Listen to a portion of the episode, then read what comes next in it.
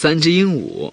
一个人去宠物店里买鹦鹉，店主对他说：“我们有三只鹦鹉，蓝的会讲四种语言，卖两千元；红的能讲六种语言，卖三千元。那只黄的不会讲话，只卖五千元。”哎，怎么会这样呢？这个人叫道：“他可什么都不会说呀。”店主解释道：“啊，是这样的，我们也不知道他是什么来头。”呃，但其他两只都叫他老板。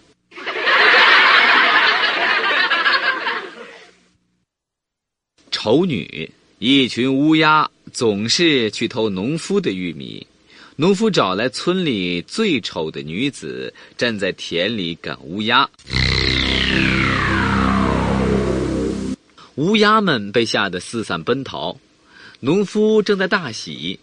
突然，一只乌鸦慌慌张张的飞过来，农夫急忙问他：“哎呀，怎么你们还敢过来？”乌鸦结结巴巴的说：“我，我把以前偷的玉米，也给您送来了。”